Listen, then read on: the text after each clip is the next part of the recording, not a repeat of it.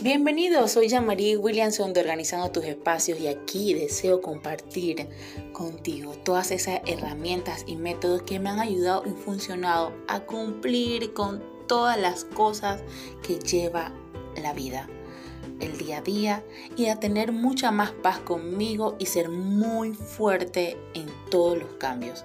Gracias por estar aquí y no olvides seguirme en todas las redes sociales como Organizando tus Espacios. Comenzamos.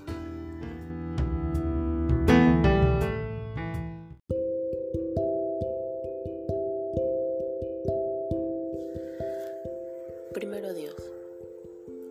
Sí, primero Dios, si le invitamos en nuestros días, sí, a levantarnos, le decimos, Señor, ven con nosotros, comienza este día conmigo. Ayúdame a cumplir todos mis planes, todas mis metas para este día guíame, es mi faro que me alumbra el camino donde debo ir. Ayúdame a tomar buenas decisiones según tu voluntad. Si lo comenzamos a meter en nuestra vida un poquitito todos los días, si lo invitamos a que vaya a bañarse con nosotros, Señor, vamos a almorzar. Eh, Señor, tengo esta dificultad, ¿qué crees que puedo hacer? Y crean lo que hay dentro de de uno, en esa voz de la conciencia, dice que ahí donde se comunica a Dios. Y si ponemos a Dios como primero en nuestra vida, créanlo que el día se hace mucho más fácil, más llevadero y las cargas son más ligeras. Dios es un Dios de orden y lo dice la cita 1 Corintios 14:33 que Dios es un orden de paz y no le gusta el desorden. Él tiene un orden para todas las cosas, para la creación, para el día, para todas las cosas que nos proponemos en la vida, Él ya tiene un orden.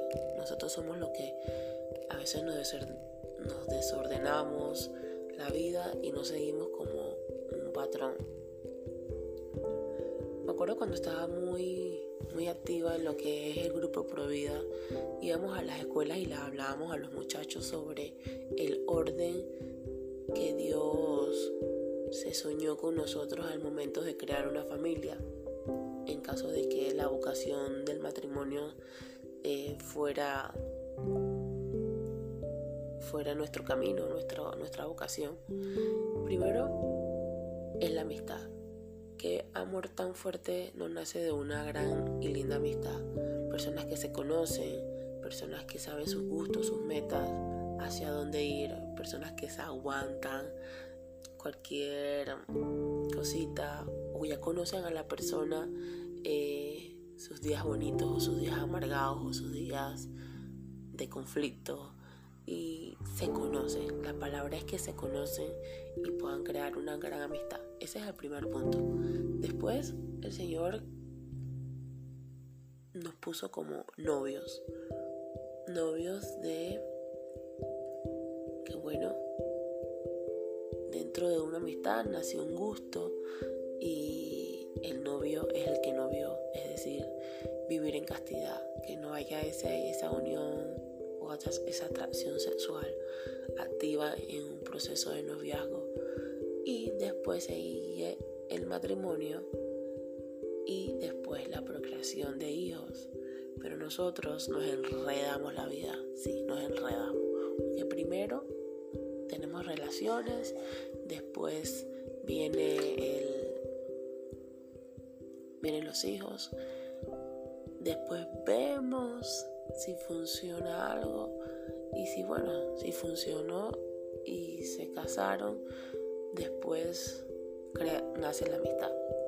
Y por eso muchos matrimonios también fracasan porque no tienen un orden o hay muchos conflictos dentro de los matrimonios porque no llevan ese orden. Pero nunca es tarde para retomarlo. Es bonito siempre tratar y cultivar el amor y la amistad dentro de todo. Y lo vemos también en las relaciones interpersonales. Eh, entre madre e hijas, entre hermanos, entre amistades también. Siempre llevar ese camino de haya amor siempre. Pero si nosotros en nuestra vida invitamos que Dios nos oriente o nos sacuda y nos diga, Señor, pon orden en esta vida, pon orden en mi vida y te invito a que estés conmigo todos los días de mi vida. Creo que por ahí comenzamos a poder tener orden en todos los aspectos de nuestra vida sentimental, familiar, laboral, espiritual, en todos los aspectos de nuestra vida. Creo que como pilar debemos tener primero el centro de todo, que es nuestro creador. Espero que te haya gustado este espacio y Dios te bendiga. Un abracito.